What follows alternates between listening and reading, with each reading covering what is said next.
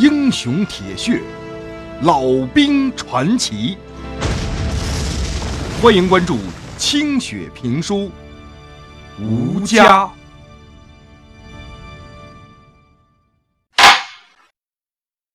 上回书说到，老旦被共军俘虏了之后，安葬了五白生。就和杨百万一块儿被叫到了一间坐满了共军军官的营房里。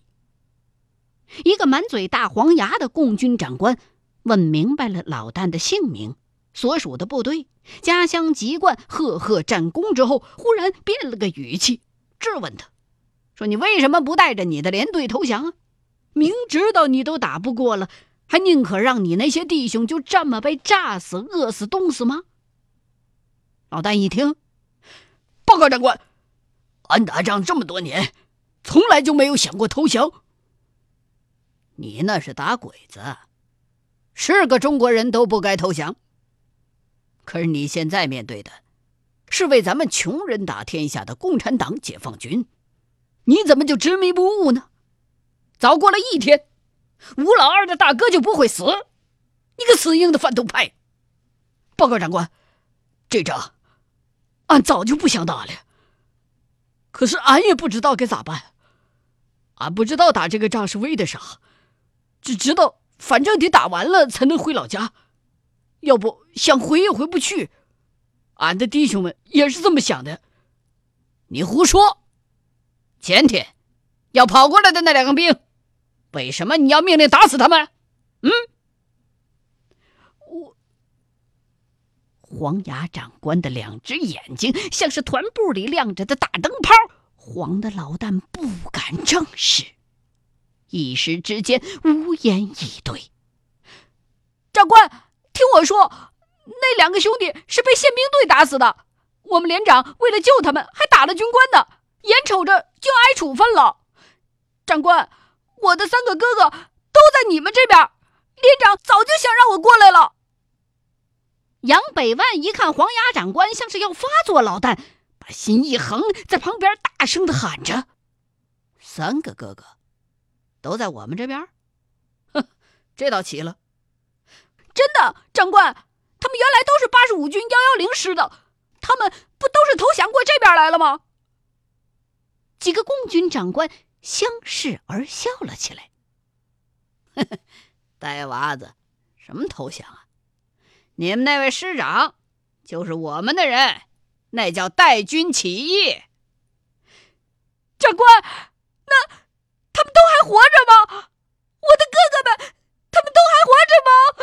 我们家穷的连锅都没有，我愿意跟他们一块去帮穷人打仗。一听到兄弟，杨北万立刻哭着跪爬了过来，大声的问着：“你叫什么呀？”我叫杨百万，大哥叫杨东万，二哥杨西万，三哥叫杨南万。黄牙长官觉得挺有趣的，今天这两位这名字都挺稀罕。他笑着对旁边一个正在写字的兵说：“去和四纵那边的同志联系一下，找一找他说的这几个人。”是。那士兵立刻就去了。黄牙长官继续询问着老旦。你在那边算是战斗英雄了，打鬼子有功劳，只可惜站错了队伍。我们这边有政策，优待俘虏，不想打的话，你可以回家。你要是愿意参加解放军，我们查清你的情况之后也是可以的。长官，俺想问一句。听到黄牙长官这么一说，老旦顿时打消了疑虑，一颗心高兴的狂跳不已。说：“俺家那边怎么样？你知道吗？”“呃，是在河南的西北边吧？你们家已经解放了，具体的情况我还不清楚。反正老百姓的日子肯定比以前好过了。你们那边没被水淹，但是抗战胜利之后。”一直有饥荒，也死了不少人了。现在咱们共产党的工作队就在那边搞运动呢，不会再有饿死人的事儿发生了。你看到后边那些成千上万的民工了吗？他们都是解放区的穷人老百姓，没人比，没人敢，却自愿的当我们的运粮队。国民党那边除了抢老百姓家几只鸡鸭，再靠美国人的飞机下几个蛋养活着你们，还有什么呀？老旦验证了老家的消息，心里头的石头暂时落了地。带他们到俘虏营去登个记，接受一下政策教育。哦，另外给他们吃点东西，别饿出病来。去吧。黄牙长官大度的拍了拍杨北万的头。你的兄弟们要是有了信儿，会告诉你的。谢 谢长官。杨北万感激的捧着黄牙长官的手，恨不得给他磕几个头，脸上绽起了灿烂的笑。老旦跟着士兵走出了营房。临出门之前，他回过头去看了一眼，只见那个共军的黄牙长官正面色温和的目送着自己。老旦非常的感动，忙不迭的给人家鞠了个躬。黄牙长官冲他点了一下头，算是应承。和几十个俘虏经过共军宽敞的战壕时，老旦看到更多的国军弟兄举着双手被押回到共军这边，个个衣衫褴褛，形容惨淡。共军的十几面红旗正插在自己刚才坚守的阵地上，随风横飘，猎猎作响。战壕两边，很多得胜归来的共军正抽着烟打趣着这些国军的俘虏。看看你们这帮鸡毛的小样，服不服啊？啊！你瞅什么瞅啊？早让你们投降就是不听，饿的都他妈跟狼犊子似的，活他妈该！哎！那光屁股兔崽子，把鸡鸡干夹起来！万一要是让咱们这边的文工团看见了，算怎么回事啊？哎哎哎哎，那那那那那，等一会儿你们吃包子的时候可别噎着，也别往裤裆里边搂啊！吃完了有种的就跟爷回去接着打老蒋。共军战士们夹着枪，缩着脖，三五成群的嬉笑着这帮俘虏，但是并没有一个人下来动粗。老旦不由得想起被日军俘虏的弟兄们的遭遇，再想想被国军俘虏的共军的遭遇，这可真是天渊之别呀！这时候，前面出现了一块更为宽敞的地方，已经有一百多个国军俘虏坐在地上了。讲台后面的土墙上贴着十几个红白相间的不认得的大字儿。中间两个人的头像高高的挂着，也都不认识。几个共军正坐在破烂的桌子后头，笑眯眯的看着这帮国军俘虏们陆续的坐下。一个年纪轻轻的长官喝了口水，尖着嗓子开始训话：“都坐好了，原本要把你们交到后边去审问的，这个可是现在这战局。”啊，大概你们也都清楚了，没什么军事秘密可言了。几天之内，你们这几个军就会被全部歼灭。那个，很快，这个战场上的所有的国民党部队也会被我们彻底打败。所以，你们应该感到庆幸啊！这个，你们早一点脱离国民党反动派的立场，就可以早一天。回家过你们的安生日子。老旦不安的望着四周，他最害怕的就是共军借这个由子，把这些国军俘虏都集中在一块儿，把他们给突突了。可是转头四顾，并没有看到机枪和大批的共军，他这才放下心来。只听到前面那个尖嗓子的长官继续的说道：“你们和我们部队的战士们一样，大伙儿都是穷人，都不乐意打仗。啊，这个在毛主席、朱总司令领导下的人民战争取得了抗日战争胜利之后，蒋介石却想夺取人民的胜利果实，这个就发动了全面内战。”抗日的时候，他消极抗战，让鬼子占领了大半个中国，等我们好不容易把鬼子赶出去了，他就来摘桃子，还让中国人自己打自己。这个嘛，啊，这是所有的中国人民都无法接受的。说到这儿，尖嗓子长官猛地一拍桌子，水杯和俘虏们的心都被震得一跳。老旦坐在人堆里，听得有点摸不着头脑。消极抗战，抢夺人民的胜利果实，这啥意思啊？自己的战友死了成千上万呢，好多仗打不过鬼子，那是真的。但但这好像并不消极啊。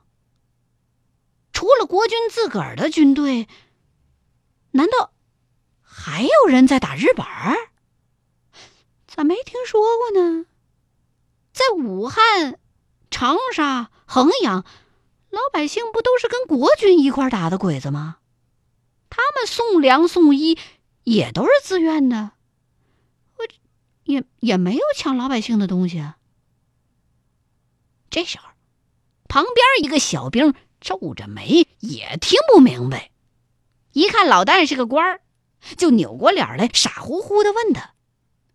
长官，毛主席是啥玩意儿啊？老旦也不知道啊。老旦也是头一回听到这三个字儿。虽然原来发过剿匪手册，但是大字儿不识几个的老旦早拿他擦了屁股了。从军官们的聊天里边，他知道共产党的头叫毛泽东，是个神通广大的赤匪。一口湖南腔，蒋老爷子围追堵截十几年也没抓着，那鬼子来了也就算了。抗战之后补充到军队的那些娃子军官们，很多都是出身于军校，从来都是斜着一只眼看自个儿，根本就不跟自己谈那些政治方面的事儿。所以在跟共军交手之前，他认为共军无非就是。像夏谦副连长归队时候那样的乌合之众，破人、破枪、破衣裳，对共军的编制数量，他一无所知。对共军领导者的想象还停留在河南豫剧里山大王那阶段呢，更不知道主席是啥玩意儿。想了一想，老旦就只好这么回答那小兵。不太知道，主席应应该是个官名吧，在共军这边，大概和蒋委员长的官差不多大吧。别说话！旁边一个共军战士立刻喝止了他们。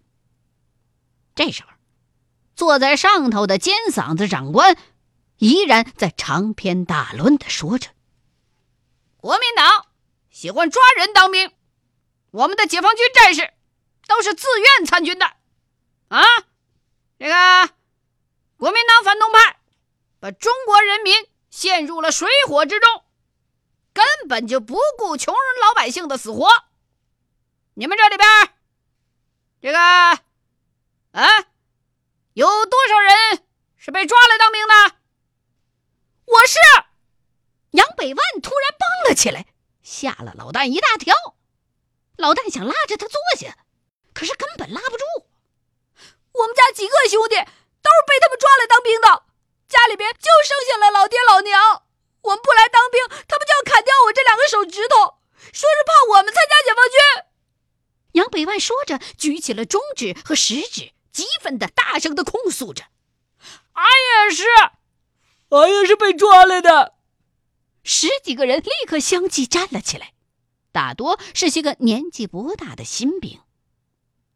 那个尖嗓子长官满意的点了点头，双手往下晃了晃，示意大伙坐下，然后接着说道：“你们大家都看到了，国民党是怎么对待被俘虏的解放军战士的？啊，这个我们又是怎么对待你们的？我们的军官。”是怎么对待同志们的？战场上这六十万解放军，从司令员到普通战士，啊，这个吃穿大伙都一样，都互相称为同志。连我们的毛主席都是住窑洞，穿着跟我一样的棉袄。你们的军官吃的喝的跟你们一样吗？穿的跟你们一样吗？啊，这个，你是个军官吗？哎，说你呢，站起来！尖嗓子长官突然指向了穿着中尉军服大衣的老旦，吓得老旦赶紧站起来了。尖嗓子长官眉毛倒竖，眼睛喷火，正义无比的目光几乎把老旦扒得一丝不挂。老旦从来没经历过这样的过程，俩腿还真的被这尖嗓子长官唬得瑟瑟发抖起来了。别的兵连裤子都没得穿了，你还穿着军官的大衣，啊？这个，你叫什么？什么职务？报告长官，俺俺叫老旦，是第十四军三零七团侦察四连的连长。一百多个俘虏立刻窃窃私语了起来。哇，原来是他！他们当中很多人都知道这个传说当中的英雄连长。听说这连长南征北战，军功无数啊，而且对手下的弟兄们很好，还为这事儿拳打过宪兵队的王八蛋。坐在上头的尖嗓子共军长官显然不知道老旦的影响力，仍然在指着他的鼻子问：“你这是什么名字？敢隐瞒真实姓名？”“没有，没有啊，大伙儿都知道的。俺俺就是这个名字。”老旦一边慌张的摆手，一边四处找认识的战友。可是，除了脚底下这个杨北万，其他的谁他都不认识。别的战士一看他犯难，晓得他的就都纷纷点头表示认可。尖嗓子长官一看，觉得没必要再纠缠这个问题了，就继续问道：“你有没有欺压过老百姓啊？有没有欺压过你的士兵？有没有虐待过解放军战士啊？说！啊，没有啊，从来没有。俺家在河南农村。”也是穷苦人出身，当年打日本的时候没办法才参的军的。俺家里头就剩下女人和娃了。俺离开家十年了，大半个中国都跑遍了，军队都不让俺回去。俺对战士们像兄弟一样，大伙儿都想的一个样，仗打完了早点回家。要是早知道解放军为咱穷人打仗，关照咱家里头，俺早就带着他们过来了。老旦底气十足的说了这一大通，本来的嘛，俺也是这么想的。老旦心里边给自己打着气儿，其他的国军俘虏们也纷纷点头附和称是。尖嗓子长官发现把老旦拎出来批判，并没有收到预期的激起民愤的效果，正在心里掰着算盘琢磨办法呢。但是，听到老旦后边说的这些话，就发觉这家伙还算懂事儿。虽然身经百战，却并没什么臭架子，毫无军官的做派。尖嗓子长官也就不评论当年老旦参军的动机了，因为那个时候他自个儿还在陕北穿着开裆裤呢。他脑瓜一转，计上心来。决定利用老旦的例子来教育这帮俘虏。啊，行，你先坐下。看见了没有？国民党反动派连你们的军官都骗了。啊，这个其实啊，原因就在于也是穷人，他是老兵了，为了打鬼子出生入死。可是蒋介石呢？啊？这个还要派他来打内战，根本不管他家人的死活。我可以断定，这些年你的家里日子也一定不好过。黄泛区瘟疫流行，病死、饿死的人啊，这个好几百万呢。这可都是要拜蒋介石所赐。他为了保存实力，不敢跟鬼子正面交火，一退再退，但是他却敢让汤恩伯炸开花园口大坝，滔滔黄河啊，这个一泻千里啊。可是鬼子没被冲倒，却让整个中原人民遭受了灭顶之灾。他们没有死在鬼子的枪下，却死在了蒋介石为首的这个国民党反动派的手上。如果那里有蒋介石的亲人，如果那里有反动派大官僚的亲人，他怎么会下这样的命令呢？还不是根本不稀罕咱们啊，这个穷人的命啊！尖嗓子长官一番结结巴巴的慷慨陈词，把这些家家都是穷苦人的俘虏们说的眼眶湿湿，心头酸酸。不少像老旦这样的河南兄弟，也不知道家里死活。尖嗓子长官的话挠醒了他们的心，有人开始大哭，有人开始抽泣，也有人在那里干嚎。本来俘虏们都个个精神紧绷着，可是被河南弟兄这么一撩拨，也都声泪俱下了。杨百万更是哭得拿头梆梆的直撞地。老旦心思：现在家乡虽然有了解放军照顾，可是不知道过了这么多年，翠儿和孩子。是不是顶过来了？他心里边原本就窝着委屈，看到大伙都哭得像是死了爹娘一样，如何受得了啊？也缩起肩膀，低声的啜泣了起来。